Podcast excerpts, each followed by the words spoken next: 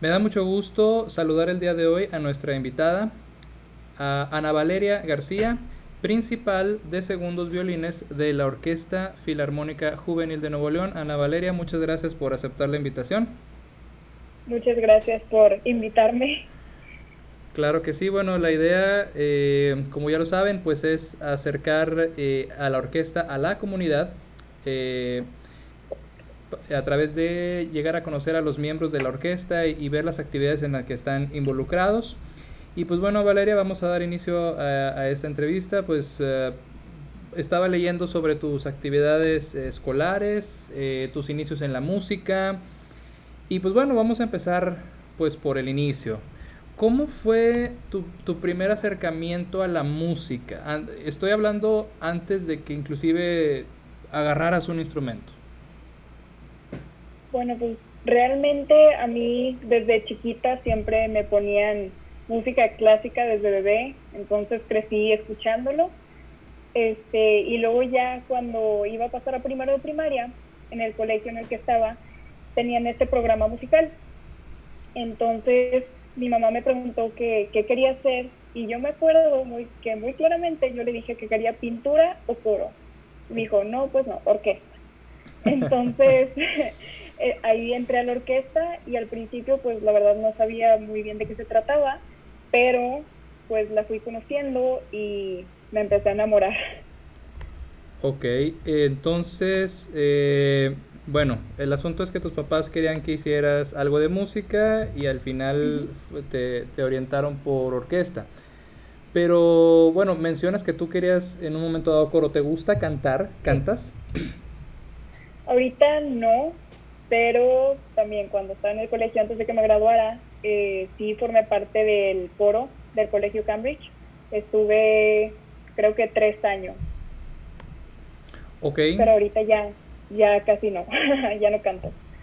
Y la experiencia de coro, te, digo, tienes ya mucha experiencia en orquesta, eh, pero bueno, tú eres de una persona que ha estado experimentando las dos. Ahorita si te preguntaran en cuál te quedabas, ¿qué escogerías? A orquesta. Orquesta definitivamente. Ok. Y por ejemplo, eh, ¿cómo fue encontrarte con el violín, Ana Vale? Bueno, eh, cuando entré a la orquesta, realmente, pues como estábamos chiquitos, empezaron enseñándonos qué teoría, solfeo, y no tenía un instrumento como tal. Entonces llegó un día que me acuerdo que llegué tarde a la clase y estaban ya todos sentados y me preguntó el maestro, ¿qué quieres, violín o viola? Nada más soy de estos dos. Entonces no sabía muy bien qué era una viola y pues el violín, claro. Entonces ahí fue cuando elegí el violín digo, fue una decisión que no pensé mucho en ese momento, pero ahorita que lo reflexiono, pues creo que me llevó por muy buen camino.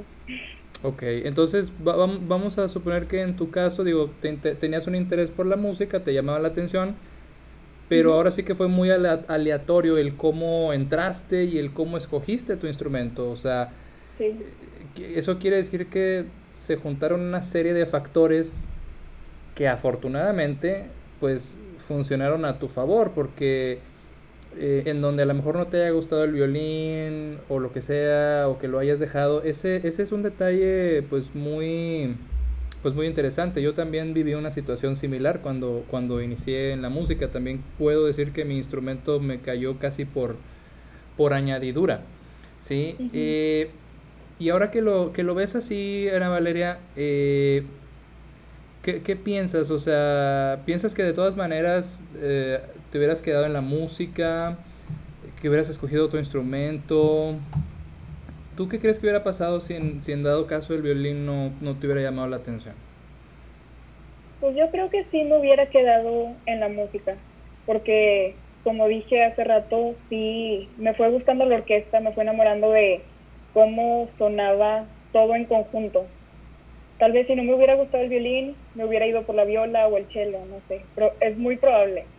Este, pero sí, me acuerdo que en las clases, digo, yo de chiquito no entendía mucho qué estaba pasando, pero ahí estaba. Y tocábamos cosas al principio todo en unísono, claro, estábamos chiquitos, pero luego ya cuando empezaron a ver voces, me acuerdo que se me ponía la piel chinita. Y yo de primero, segundo de primaria. Entonces sí es algo que, que recuerdo y digo, yo creo que sí me hubiera quedado en la música. Y, e igual en orquesta. Ok, Ana Vale. Y por ejemplo, ¿qué, qué, qué tipo de estudiante dirías que eres? O sea, ¿qué, ¿cuáles son tus características eh, eh, a la hora de, de, de estar eh, enfocada en, en, en, algo, en algo académico o en este caso en, en, música y cómo eso te afectó o cómo eso te ayudó a desarrollar una muy buena habilidad musical? Bueno, pues yo este, soy una persona que le gusta estar en muchas cosas.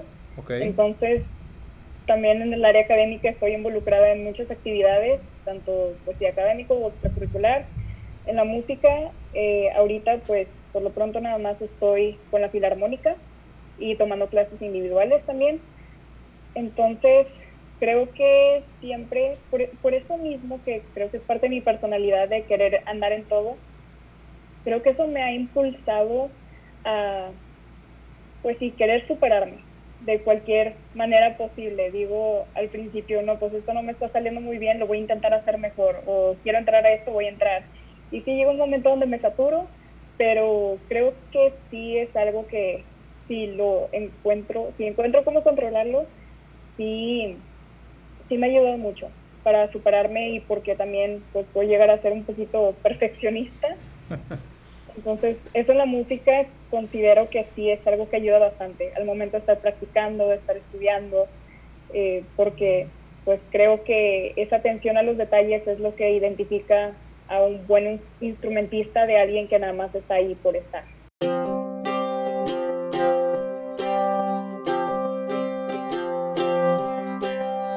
Después de leer tu currículum, pues definitivamente estás en muchas actividades y pues eso requiere mucha disciplina, mucho, pues mucha organización del tiempo y además de eso considerar pues tu vida social, tus amigos, la familia.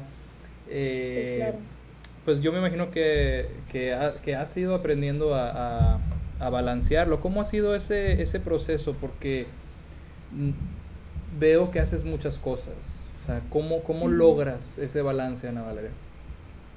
Yo creo que la clave de todo es la organización, porque al principio cuando apenas estaba viendo qué cosas quería hacer, en qué otras actividades me quería involucrar, pues decía, no, cuando haya tiempo de hacerlo, ahí lo hago.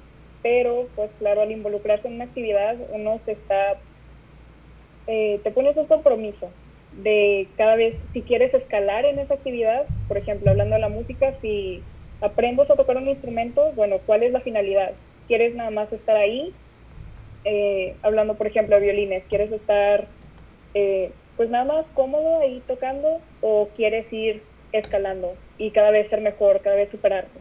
Entonces, pues yo creo que sí, todo se basa en la organización. Ahora, antes, bueno, antes sí había un momento en donde hacía las actividades ahí en el orden en el que fuera y como cayera prácticamente, pero ya últimamente sí he notado que pues hay más responsabilidades, ya voy a pasar a carrera el próximo año, entonces también me tengo que enfocar en eso y sí me pongo un horario para, para varias cosas. Eh, de, por ejemplo, mi horario para estudiar o practicar violín, en este caso, sí es, no sé, una hora y media, dos horas todos los días y en ciertas horas específicas, porque las dos horas anteriores están dedicadas para tarea y las otras tres horas anteriores están dedicadas para otra cosa. Entonces sí es seguir este, esta agenda para que todo funcione y todo fluya. Ok.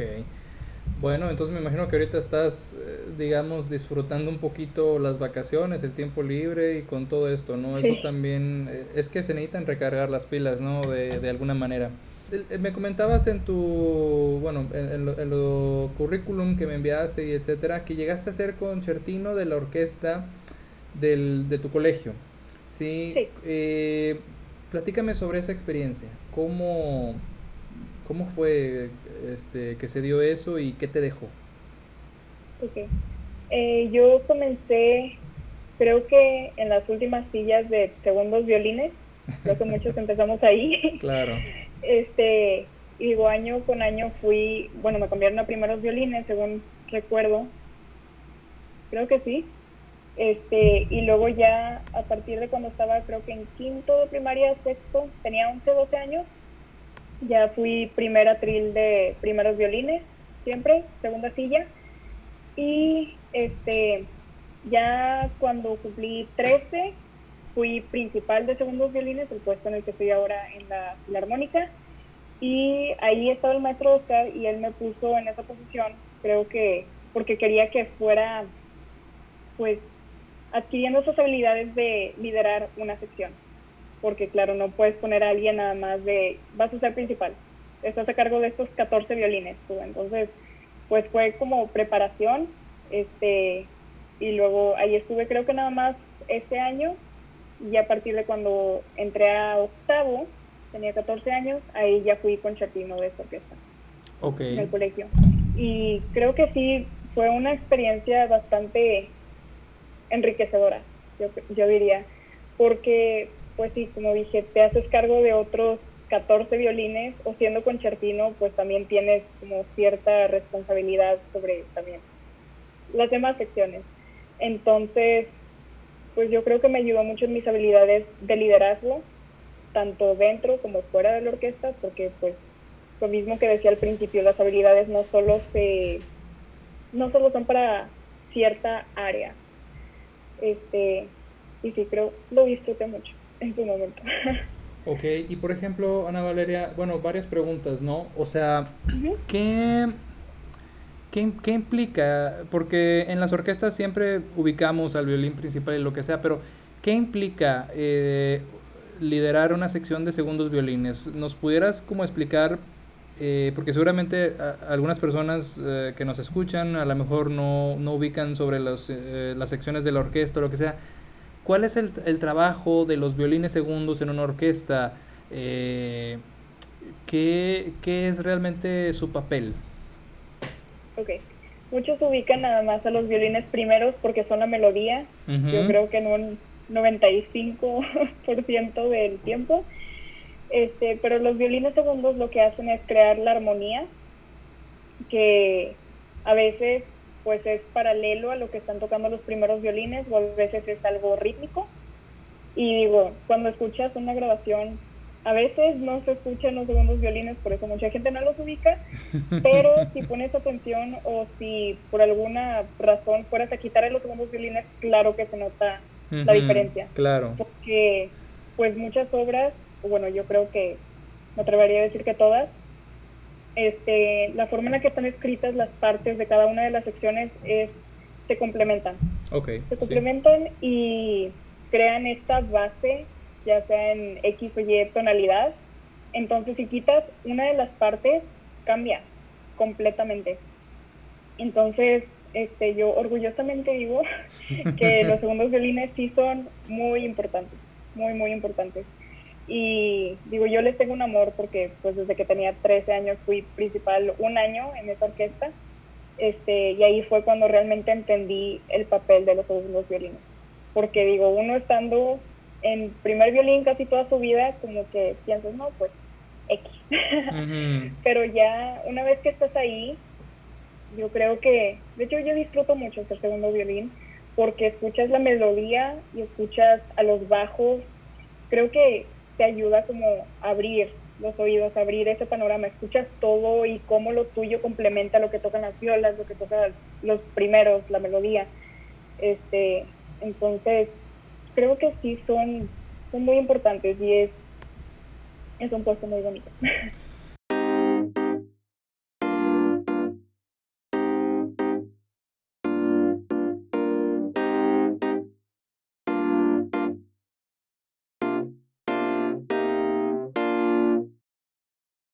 como líder, pues estás expuesta. Estás expuesta a muchas cosas y ¿cómo, lidias, Ana Valeria, en momentos con, con el estrés? Estoy hablando de las actividades de la Filarmónica Juvenil, ¿no? El estrés o, tan simple y sencillamente eh, lidiar con otras personas, tener que decirles eh, qué están haciendo mal o no, no sé si usar la palabra regañarlos. Eh, o, o, al contrario, que, que, estén como que también digamos, oye, este, algún, algún tipo de conflicto, ¿cómo, cómo, cómo, lo, ¿cómo lidias con eso, Ana Valeria? Sí, eh, bueno, yo creo, siempre he creído que un principal de sección, claro que tiene cierta autoridad, pero no debería imponerse por sobre toda la sección. Decir, yo soy el líder y me tienes que seguir, yo no creo en eso. Porque llega un punto en donde se crea una barrera, en donde sí me pasó en su tiempo, donde decía, no, no puedo hablar con el principal porque se va a mejor conmigo, o este, no sé, va a pensar que estoy haciendo las cosas mal, me va a ver mal. Entonces yo lo que intento al ser principal, en este caso de segundos violines, es ser muy abierta y sí ser no tanto como una autoridad, sino como pues alguien más de la sección. Claro que pues yo estoy a cargo de cosas como, no sé, desde arcadas o frases o cuando tenemos que tener seccionales porque es necesario no ser una persona regañona este, o que les diga estás haciendo esto mal, sino ver cómo lo podemos mejorar, qué puedo hacer para ayudarte. Este, y creo que esto es algo que ayuda mucho porque de hecho yo siento muy bonito que mi, este, mi compañera de atril muchas veces me ha dicho de wow, que tú no eres regañona o que este, tocas bien pero no te crees mucho, porque a veces así suele pasar y más con los violinistas, que como que se sube mucho. Este, pero pues sí, yo considero que todo este estrés se causa cuando hay una barrera entre principal y sección. Entonces, yo lo que intento es eliminar esa barrera. Okay. si tú no crees que estas arcadas o que estos dedos son cómodos para ti, bueno, ¿qué puedo hacer para que lo sientas más cómodo? O si no te sale, en vez de regañarte de por qué no te sale, bueno, ¿qué te parece si luego hablamos o luego lo tocamos o veo qué se puede arreglar para que te sientas cómodo? Platícame un poquito sobre cómo es que te integraste a la Filarmónica Juvenil de Nuevo León.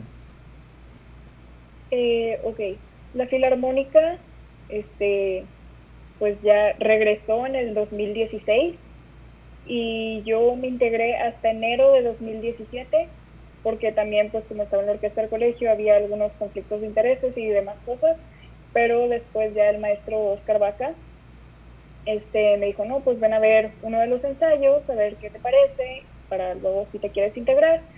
Y fue un ensayo, me gustó mucho, creo que tuvieron dos conciertos en 2016, agosto y diciembre, si mal no recuerdo, tal vez tuvieron tres, no sé, fue hace tiempo este, y los iba a ver y todo, y ya después me dijo, no, pues sí, a partir de 2017 ya vas a entrar, y entré como tercera silla de primeros violines. Ok, como tercera silla de primeros violines. Sí.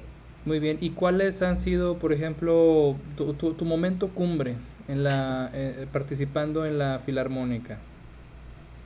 Bueno, pues he sido solista tres veces. La primera vez fue en 2018 en febrero, si mal no recuerdo. Este, toqué el concierto para violín en mi mayor de Bach. Y digo, también por ser música barroca, pues era un ensamble más pequeño. este, y digo, creo que ahí inició todo porque no había sido solista antes nunca. Y bueno, en el momento yo estaba petrificada del miedo, pero se pudo y creo que eso me ayudó mucho a crecer para desenvolverme más y que no me diera miedo estar en el escenario. Y digo, no solo como solista, digo, también estando en la orquesta hay momentos en donde uno, no que se sienta asustado, pero existe este nerviosismo, porque antes de cada concierto yo creo que si sientes estos nervios es porque estás haciendo algo bien. En el momento en el que no sientes nada, pues algo está pasando que no está funcionando. Este, entonces, sí, con ese, con esa, ¿cómo se dice? con esta presentación creo que inició todo este proceso de querer superarme más y, ser solista más veces. Y sí se me hizo en 2019, volví a ser solista, Laurín, tocando la Sinfonía Española de Lalo. Y recientemente, en febrero de este año, toqué el primer movimiento del concierto para violín en mi menor de Mendel, que siempre ha sido uno de mis conciertos favoritos. Entonces, digo, fue un honor. Mm. Este, y por ejemplo, ¿qué, ¿qué, pasó por tu mente? Porque, o sea, ok, siempre te has distinguido como buena instrumentista, has tenido puestos de liderazgo, pero definitivamente ser solista es, es otra mentalidad. ¿Qué, qué fue lo, tu aprendizaje más importante de, de ser solista o, o, qué descubriste al, al eh, intentar esta faceta? Bueno, pues uno ve muchos videos de solistas, tal vez de grabaciones del concierto que vas a tocar o simplemente grabaciones que te gustan y ves cómo el solista está tan tranquilo y la orquesta lo sigue y todo está perfectamente ensamblado, pero en la vida real no es así, o al principio no se siente así. Eh, hay muchos momentos donde sientes que vas en un tiempo completamente diferente, que dices, ya no sé si la orquesta me está siguiendo a mí o yo estoy siguiendo la orquesta, y pues este contacto directo con el director de aquí voy a acelerar, aquí este, voy a bajar tantito el tiempo. Este, todas esas cosas, pues claro que como miembro de la orquesta, uno no se da cuenta, pero como solista ves que hay muchas cosas más en las que pensar cuando estás tocando. No es solo tiempo, afinación y ya, sino también fraseo, cómo, cómo a veces sobresale el solista o a veces el solista está tocando una base y la orquesta tiene una melodía. Entonces son movimientos muy, no sé, me gusta mucho. Eh, se nota todo, pues realmente qué es la música. Se siente de una manera diferente. Wow. Qué interesante lo que dices, porque prácticamente, digo, si lo vemos de una manera organizacional, si lo quieres poner, usar esa palabra, cuando hay un solista, pues inclusive el director de la orquesta se tiene que acoplar al, al estilo del solista, es, sea, existe esta comunicación pero ahora sí que básicamente el solista es el que va dirigiendo, entre comillas. Eh, y en esos momentos que tocaste Bach, el, Mendelssohn, eh, pues te convertiste en algunos momentos, pudiéramos decir, como tú la, que estaba dirigiendo, ¿no? Y eso yo, pues yo que considero que es una responsabilidad muy grande también, ¿no? Sí, claro. Este, sí se siente este pues sí, sabes que si voy a acelerar, toda la, toda la orquesta va a acelerar conmigo, si voy a bajar el tiempo, todo va a ser así. Entonces, es tener esta, pues sí, tener la pieza, no solo en la cabeza, sino sentirla y saber qué quieres hacer con la pieza. Porque hay veces donde, no sé, escucho grabaciones este, y hay unas que se acoplan mucho a lo que a mí me gusta de cierta pieza y otras que digo, no, esto me parece una, no sé, es algo irracional a veces hasta, me parece. Entonces uno como solista tiene que decir qué quieres hacer con la pieza, dónde la quieres llevar y a partir de ahí pues ya ir estructurando todo.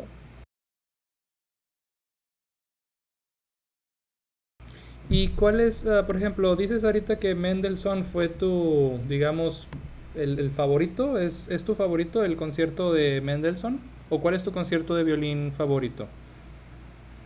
Bueno, pues Mendelssohn sí está en mi top 3, diría, no sé si es el primero o está empatado, pero Tchaikovsky también muy, muy característico, muy icónico. Este, creo que sí son dos de, mis, dos de mis favoritos. Ok, y del de Mendelssohn, por ejemplo, o sea, ¿con qué artista, eh, qué grabación o qué interpretación es la que para ti eh, es, es más, eh, pues te llena más o te gusta más, para decirlo de una manera plana, ¿no? Este, pues lo escuché con muchos eh, diferentes violinistas también para tener una perspectiva más amplia. Eh, y de los que me gustaron más, creo que Hilary Hahn. Yo creo que yo siempre, digo, está muy difícil, pero aspirado a ser como ella porque me gusta mucho su manera de tocar, que todo es tan preciso, tan claro no sé, me gusta bastante. Eh, también Ray Chen, me gusta mucho su versión, y Maxim Vengeros. De hecho, tuve la oportunidad de irlo a ver este, con la Orquesta de Jalisco y increíble. Y de hecho tocó Mendelssohn. Entonces yo estaba emocionadísima porque yo me estaba preparando con ese concierto y luego que todavía él también lo tocara y poderlo ver en vivo fue increíble. Este, y ahí también uno nota la diferencia entre grabaciones y en vivo, porque claro. es una experiencia completamente diferente. Eh, ¿cómo, ¿Cómo te va cuando, por ejemplo, con tus amigos o con gente nueva que vas conociendo en el camino, les empiezas a platicar de todo esto, ¿no? De que te gusta la orquesta, de que te gusta la música clásica. Eh, ¿Cómo reacciona la gente cuando les platicas todas estas cosas de lo que tú haces? Me refiero a gente de, tu edad, amigos, eh, etcétera. Bueno, creo que al principio cuando dices toco violín, la reacción de todos es, ay, qué padre. Pero realmente no, no ven todo lo que hay detrás de esto. Entonces, digo, sí, amigos más cercanos, gente que conozco de más tiempo, este, pues ellos sí les platico más sobre la orquesta, los invito a conciertos, y han ido y todo. Y me encanta porque muchos al principio es como que, ay, qué flojera, porque esto es como un, un estereotipo que se tiene en las orquestas, que no me gusta para nada, porque pues la gente no se da la oportunidad de conocerlo. Yo creo que tal vez con ir a un concierto verías, wow, o sea, puede gustarte, puede no gustarte, pero mínimo ya lo conociste. Entonces con mis compañeros sí los invito siempre que hay conciertos, siempre les digo, voy a tener concierto, ahí te quiero ver, y sí van, sí van bien mismos. Este, y sí me gusta mucho que muchos de mis compañeros me dicen, oye, eso estuvo bien padre, ¿y cómo era esa pieza? ¿Quién sé qué? Ah, la otra vez yo estaba escuchando esa pieza porque me acordé que la tocaste en el concierto. Entonces ahí veo cómo se va esparciendo esta cultura y digo, poder ser parte de esto como que me llena mucho porque pues está haciendo algo por la comunidad, realmente hablando de, del aspecto cultural. Platícame un poquito sobre otras cosas no musicales que hagas, o sea, cómo, qué, otros intereses tienes eh, o qué, qué, música no clásica te gusta, ¿sí? Excelente pregunta. Entras a mi Spotify y lo primero que ves es mi playlist de, de puras obras clásicas. Entonces, sí, de hecho me da mucha risa cuando no sé, entrando, cuando entré a la prepa o cada año nuevo que te dicen, preséntate y no sé, ¿qué tipo de música te gusta? Mm. O ¿cuál es tu artista favorito? ¿Cuál es tu banda favorita? Es como, ay, no, no sé qué contestar a eso, porque pues yo estoy más, estoy más cercana con la, música de orquesta, este, claro que muchos se sacan de onda y me acuerdo en los salones y decían, ¿quién quiere poner música? Me decían, tú no pongas la tuya. este, qué mala onda. Qué mala onda, la verdad. Si se dan el tiempo de conocerlo, estoy segura que a la mayoría sí les podría gustar algo. Ok. Este, pero sí, hablando de música no orquestal, pues lo que pasa en la radio, la verdad. Ok. no, no tengo gustos, preferencias. Muy bien. ¿Y qué otras actividades, eh, qué, cómo, qué otras cosas haces en tu vida además de todas las actividades musicales? Bueno, pues ahorita voy a pasar a quinto semestre en prepa, estoy en prepa Tecumbre. Ahí este, pues está todo el programa de liderazgo, el cual desde el primer semestre me sentí muy atraída.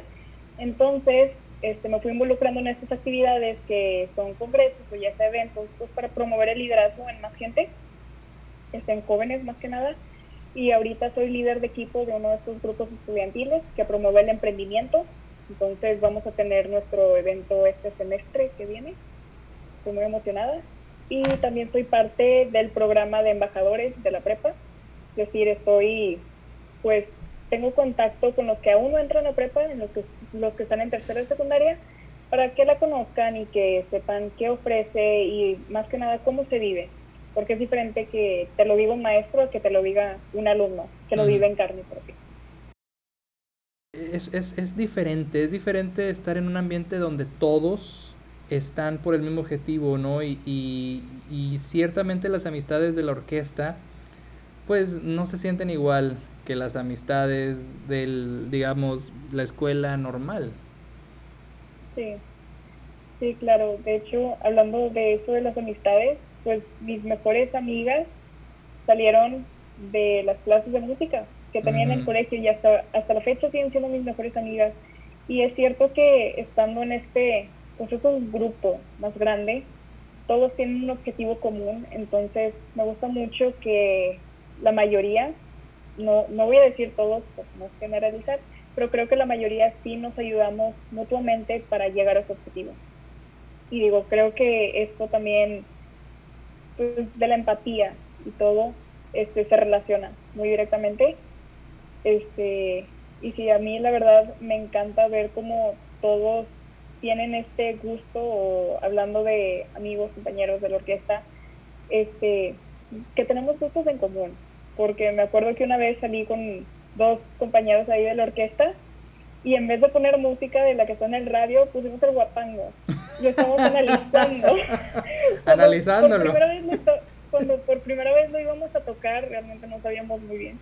Este, y lo estamos escuchando y dicen que, ah, aquí cambió de tiempo, nosotros no hacemos eso, ¿verdad? O, ah, aquí nosotros cambiamos de tiempo. Entonces, son cosas bien raras que con otras personas que no están en el mundo de la música, o sea, no se me imaginarían. Claro. Pero no sé, creo que se crean conexiones muy bonitas. Especiales porque son temas muy, muy particulares, ¿no? O sea, ¿con quién vas a estar discutiendo de los cambios de tempo en el guapango, de la afinación? Entonces, este, sí, definitivamente. No, es muy chistoso. Oye, Ana Valeria, por ejemplo, si pudieras tocar otro instrumento que no sea de cuerdas, ¿qué instrumento te gustaría tocar y por qué? El corno francés. El corno francés. ¿Por qué, oye?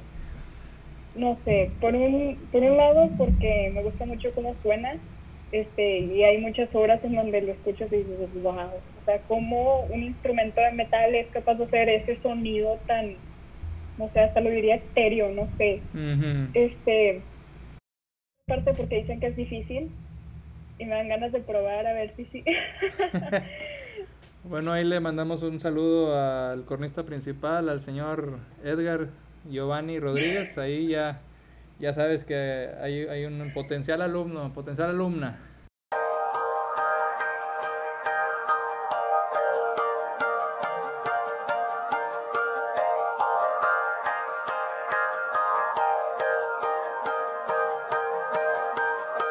Y por ejemplo, ¿cómo has lidiado con esta Eh, imposibilidad de hacer música juntos, porque a final de cuentas algo de lo que nos arrastra a la música orquestal es precisamente esta idea de hacer música juntos. Eh, ¿Cómo lo has hablado con tus amigos, eh, con otros miembros de la orquesta? Pues este es algo difícil, el no tener ensayos, no tener esto, que es, pues es como un equipo. Entonces tienes el equipo y no está funcionando, claro que causa estrés, porque pues no, no se está creando este, pues este contenido que es para la comunidad. Claro, todos nos estamos educando todavía desde casa para cosas que se puedan mejorar, pero, por ejemplo, con un amigo sí, sí quedamos en hacer un pequeño proyecto, todavía no se ha podido hacer, pero queremos tocar un dueto y luego, no sé, subirlo a Instagram o algo para pues mantenernos activos, de hacer algo divertido. este Porque también uno tocar solo para el material que es para uno, pues está padre, pero cuando conectas con los otros, no sé, como que explota todo. Este, de la buena manera, claro. Y pues sí, a ver si este proyecto con, con este amigo que también es una filarmónica, eh, sí se puede hacer. Ya, ¿y cómo te imaginas en el futuro eh, que va a ser hacer música juntos, Ana Valeria? ¿Crees que regresemos, crees que regresemos a exactamente lo mismo que teníamos o te has imaginado otros escenarios? Sí, no, no creo que regresemos a como estábamos, al menos no en un periodo de tiempo considerable. Tal vez tengamos que empezar con, no sé, para empezar lo de la distancia. Creo que la mayoría de nosotros sí hemos visto, si seguimos páginas de otras orquestas en el mundo, vemos que se han presentado, digo, en otros países, ya sea como Alemania o allá en Europa, pues ya Italia ha bajado la curva, ya están casi, pues no diría que bien, pero no están en un pico acá como estamos en México. Entonces hemos visto que se presentan, pero están todas las sillas separadas o que tienen ensayos pero sí, se ven todos separados y con cubrebocas. Entonces es algo, es algo muy raro, creo que nunca nos hubiéramos imaginado, pero como se dice, pues es una nueva normalidad, nos tenemos que asustar. Este, y tal vez nosotros podamos hacer algo así, no sé si podamos estar toda la orquesta de regreso juntos o vaya a ser por ensambles esa podría ser una opción, este, no sé, ya veremos, ya veremos qué se puede hacer. Pero creo que sí, esta es una oportunidad para ver de qué somos capaces. Porque creo que muchas, en este caso empresas u organizaciones, dicen, no, ya tuvimos esta crisis, no podemos hacer las cosas como las hacíamos antes, ya, ya no se puede. Pero pues creo que es un momento para reinventarse y ver qué se puede hacer. Como digo, de qué es capaz la orquesta, en este caso, qué podemos hacer. Y yo creo que en el futuro, cuando se vea para atrás, es como, wow, cómo lidiaron con esa situación y cómo salieron de ella de manera exitosa. Entonces creo que eso es a lo que se aspira y esperamos que sí se pueda hacer. No, pues la verdad creo que no lo pudiste haber dicho mejor. Te felicito por, por tener ese pensamiento porque pues realmente es, eh, bueno, le dicen nueva realidad, pero pues es la realidad del día de hoy. Y qué bueno que, que piensas así de esa manera, de que esto es una prueba y ver de qué estamos hechos, ¿no? Entonces, pues digo, me da gusto escuchar eh, que piensas así.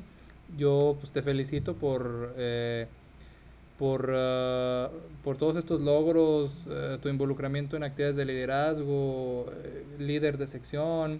También en una nota personal, pues no sé si recuerdas el, el primer ensayo, cuando tuve la oportunidad de, de dirigir a la orquesta, eh, me acuerdo que la concertina no había ese, ese, ido ese día y pues tú tomaste la rienda, ¿no? Y, y pues bueno, debo, debo decir que la verdad me sacaste de algunos apuros porque eh, vaya, pude notar el nivel, el nivel de, de músico que eres. Entonces, eh, pues te felicito por eso y me da mucho gusto que seas, que tengas mucho entusiasmo por la música clásica. La verdad es que eh, es una forma musical que llena, que llena mucho, que llena mucho y, y es como alimentarse, ¿no? O sea, te estás nutriendo te estás nutriendo. Sí. Entonces, eso, eso habla muy bien de ti, te felicito. Y pues bueno, eh, yo creo que ya para cerrar, eh, uh -huh. no sé si quisieras decir algo sobre la orquesta o si quisieras dar un mensaje, por ejemplo, a la gente de tu edad o más grandes, lo que sea, que no se haya acercado a escuchar la música clásica o cualquier forma de, de expresión cultural o, o, algo. No sé si, si quisiera cerrar con algún tipo de mensaje, Valeria. Sí, pues yo les diría que aventúrense a conocer lo que tal vez no han conocido antes por falta de tiempo, o tal vez falta de interés, quién sabe. Este, pero ahorita, pues vemos cómo todo en lo artístico está explotando justo en, en este momento, que ya sea gente que pinta, gente que hace cortometrajes, o en este caso la música, se están buscando maneras de que aún se le pueda comunicar a la gente. Uh -huh. Y creo que eso, eso demuestra qué tan importante es el arte y la cultura. Entonces, digo, creo que desde muy chiquitos nos dicen algo bien básico con la comida de cómo sabes que no te gusta si no lo has probado. Claro. Aquí es exactamente lo mismo. Tal vez unos dicen, no, es que no me gusta, pero lo, ha, lo has probado, o sea, has ido a un concierto, has escuchado una pieza, tal vez no sé, digo, hay gente a la que puede no gustarle y es completamente válido, todos tienen sus gustos y preferencias, pero pues yo sí diría que intenten hacer algo diferente, porque también pues en estos tiempos de contingencia nos puede servir para eso, para probar cosas nuevas y ver qué nos gusta, qué no nos gusta. Este, entonces creo que esto nos ayudaría mucho a enriquecernos como personas y pues también a crecer como comunidad, sobre todo en esta comunidad cultural y artística.